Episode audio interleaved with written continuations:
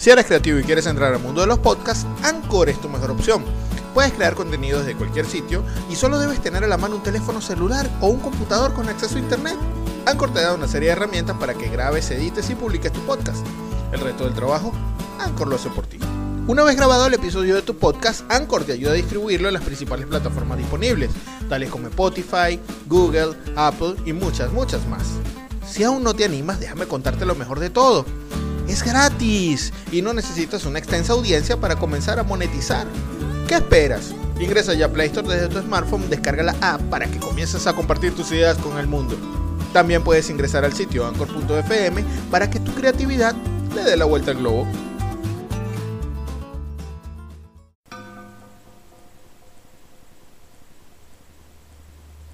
Universo 25 presenta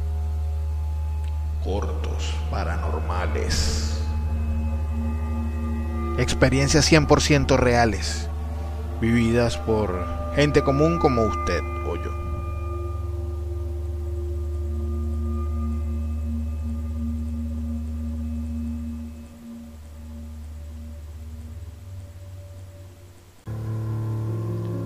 Me siento en la barra del bar donde hacen la reunión anual de la Sociedad de Historia. Pido dos whiskies y uno me lo tomo a fondo blanco. El otro lo pido en las rocas para degustarlo poquito a poco. Este no es mi ambiente, vengo porque del trabajo me obligan. Hay un hombre contemporáneo conmigo bastante elegante, tal vez menos de 40 años, sentado a mi lado. Tiene una identificación como la mía, por lo tanto deduzco que también es un profesor.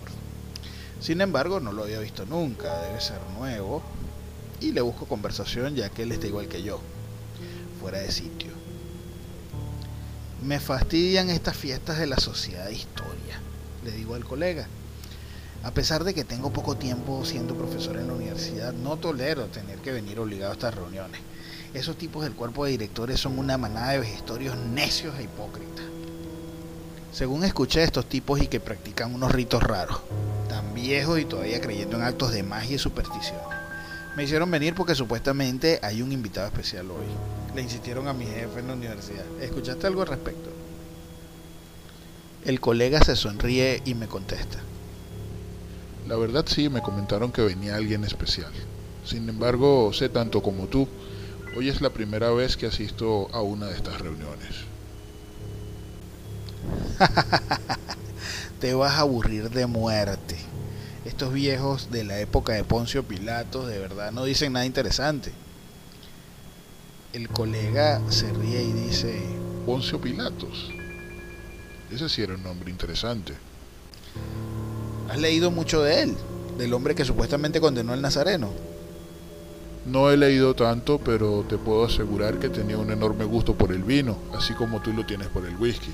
Además, es uno de los hombres dominados por su esposa más famosos de todos los tiempos. Reímos ambos con el comentario mientras brindamos. Sigo degustando mi trago. De verdad está bueno. Esto es lo único destacable en este tipo de reuniones. El buen whisky. Mi colega toma de la biblioteca junto a la barra un libro que trata de la Guerra de los 100 años. La Guerra de los 100 años. Una de las peores tragedias de esta guerra fue la muerte de Juana de Arco. Los franceses la utilizaron y la dejaron quemar viva. ¿Sabías que 26 años después de su muerte el Papa Calixto III anuló los cargos contra ella y la declaró santa y mártir? De verdad que Dios es hipócrita. Dejar morir a una niña de 19 años que estaba loca no es cosa de un Dios bondadoso. La dejó a la merced del libre albedrío de los hombres. Río y asiento con la cabeza. La verdad es así. Mucha gente se ha matado por los fulanos dioses que ellos mismos inventaron. Dios, el diablo, son un poco de supersticiones inventadas por el hombre, le comentó a mi colega. Las religiones solo las inventaron para controlar al hombre moralmente como si fuera una oveja. El colega se me queda viendo y me dice, yo no creería del todo que son supersticiones. Muchas culturas coinciden en el tema del bien y el mal, en los dioses venidos del cielo, en la existencia del infierno, todo detallado en sus documentos históricos, tallados en piedra, y algunos modelan aún sus costumbres en base a lo escrito. Miro con escepticismo al colega y le digo, Eso es verdad, pero también es verdad que nadie ha visto a Dios. ¿Será que se fue del mundo y nos abandonó? Y de paso se llevó al diablo con él, porque a ese solamente lo he visto en las caricaturas de la televisión. El colega replica, Lo mismo pensó el zar de Rusia cuando los acribillaron a mansalva. Morir con toda su familia en una noche, después de haber controlado vastas extensiones de terreno y un gran ejército, venir y ser derrocado por una revolución. Eso no es un final justo para un rey. Pobre Anastasia, todo el mundo inventa teorías de ella, sin embargo, ella también murió. Está en una fosa común. Pobre princesa. Sonrío nuevamente y le digo, caramba colega, pero usted sabe bastante de historia. ¿Cómo saber qué pudo haber pensado el zar? Por otra parte, hasta donde sé la historia de Anastasia es que ella escapó, nunca la encontraron y usted habla con una seguridad bárbara, como que si hubiese estado allí. Colega nuevamente interviene. Ten por seguro que ella no escapó. No está donde dejaron al zar. Está en otro lado, eso es todo. Por vergüenza no sigo contrariándole. No estoy de acuerdo con él. Los hechos históricos que han podido recopilarse respecto a la muerte de la familia real en Rusia aún consideran un misterio el destino de Anastasia. Sin embargo, él parece estar seguro. Rápidamente se interrumpe mi pensamiento y el colega de una manera muy educada sonríe y me dice, Desde luego que estoy seguro. me quedo mudo. Se me hiela la sangre cuando hace ese comentario y pienso, parece que me hubiese leído la mente, como los actos de clarividencia que salen en la televisión. En ese momento interviene nuevamente el colega y me dice, Clarividencia. Nada está más lejos de la realidad, mi querido amigo. no puedo moverme, estoy en shock, solo puedo pensar. Estoy paralizado del miedo. Esto que acaba de suceder, este hombre me puede leer la mente. ¿Quién es? ¿Cómo puede leer mi mente? ¿Quién es este tipo? ¿Qué es este tipo? El colega en ese momento responde, Es fácil leer el corazón de un hombre. Es tan limitado e individualista que no sabe nada. Cree que por saber lo que está escrito en los libros es sabio. Sin embargo, no considera pequeños detalles como que, por ejemplo, la historia es escrita por los vencedores. La historia es escrita por otros hombres capaces muy hábiles para tergiversar cada palabra que debieron escribir. La historia ya caducó. Al final no importa lo que haya pasado, a ningún hombre del presente le importa. Cada hombre que ha muerto en una guerra no tiene idea de que precipitarse hacia la muerte fue inútil, que la vida es un regalo, que vale más la pena que cualquier interés personal de un rey inútil o cualquier gobernante que nunca ha trabajado en su vida y que vive toda su existencia protegiéndose detrás de los que desprecia. Desde que empezamos a hablar no te has presentado, ni me has preguntado tampoco mi nombre. Solo comenzaste a desahogar tus inconformidades esperando que yo pensara igual que tú. Permíteme presentarme. Algunos dicen que soy el hacedor de la historia. He estado por esto que llamamos mundo desde hace mucho. Yo sí conocí a Pilatos. Él era un hombre dominado por su mujer. Era fácil hacerlo decidir por Barrabás y teniendo el poder prefirió esconderse tras el despreciable gesto de lavarse las manos para no asumir su responsabilidad. Por su lado, también tuve que conversar con el Nazareno, que él solo, un simple hombre de Galilea, tuviese que cargar con todo el pecado del mundo, es algo que un padre no le hace a su hijo. El título del gigante de Galilea no se compara con tal sacrificio. Si su padre es tan poderoso, ¿por qué no se sacrificó él?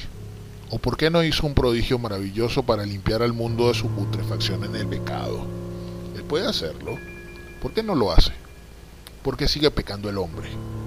¿Por qué sigue muriendo el hombre a mano de sus iguales con más poder político o económico? ¿Sabes cuántas muertes inútiles significan 10 décadas de guerra?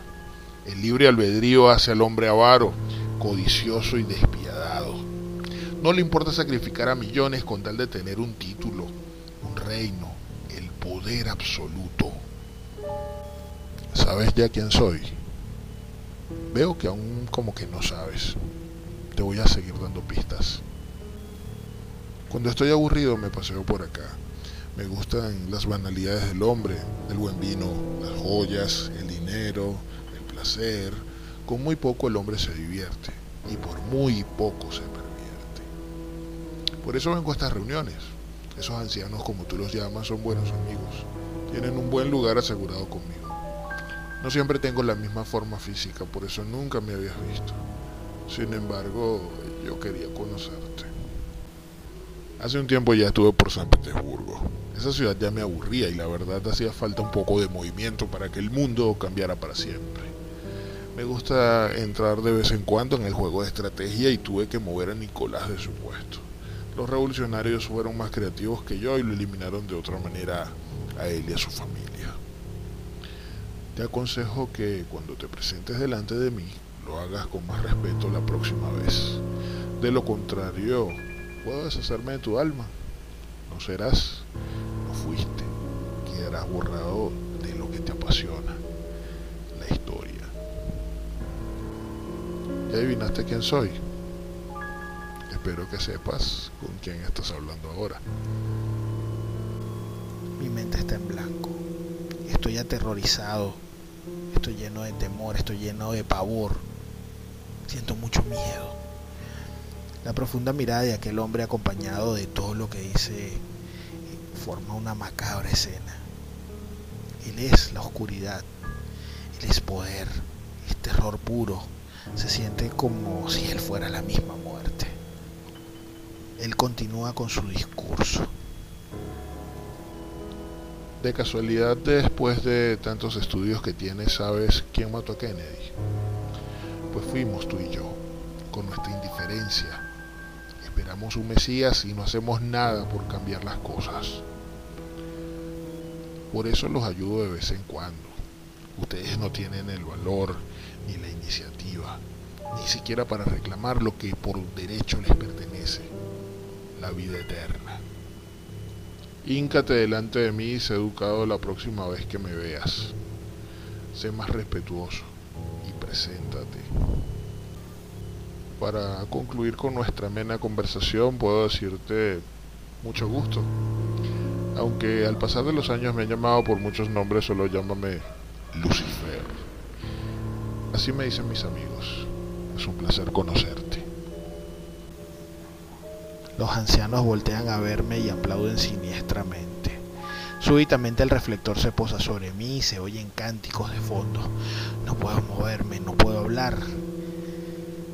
Ahora me doy cuenta que el invitado era yo.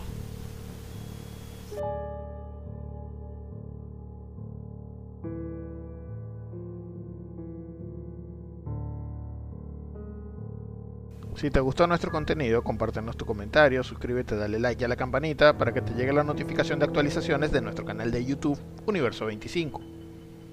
También puedes escucharnos en Anchor FM y las principales plataformas de podcast. Síguenos en las redes sociales, arroba universo25 en Instagram, arroba u25 en Twitter y en nuestro correo electrónico universo25 Si deseas compartir tu experiencia paranormal y que la relatemos en este espacio, por favor escríbenos. Quien moderó para ustedes, Francisco Galíndez. Hasta el próximo episodio.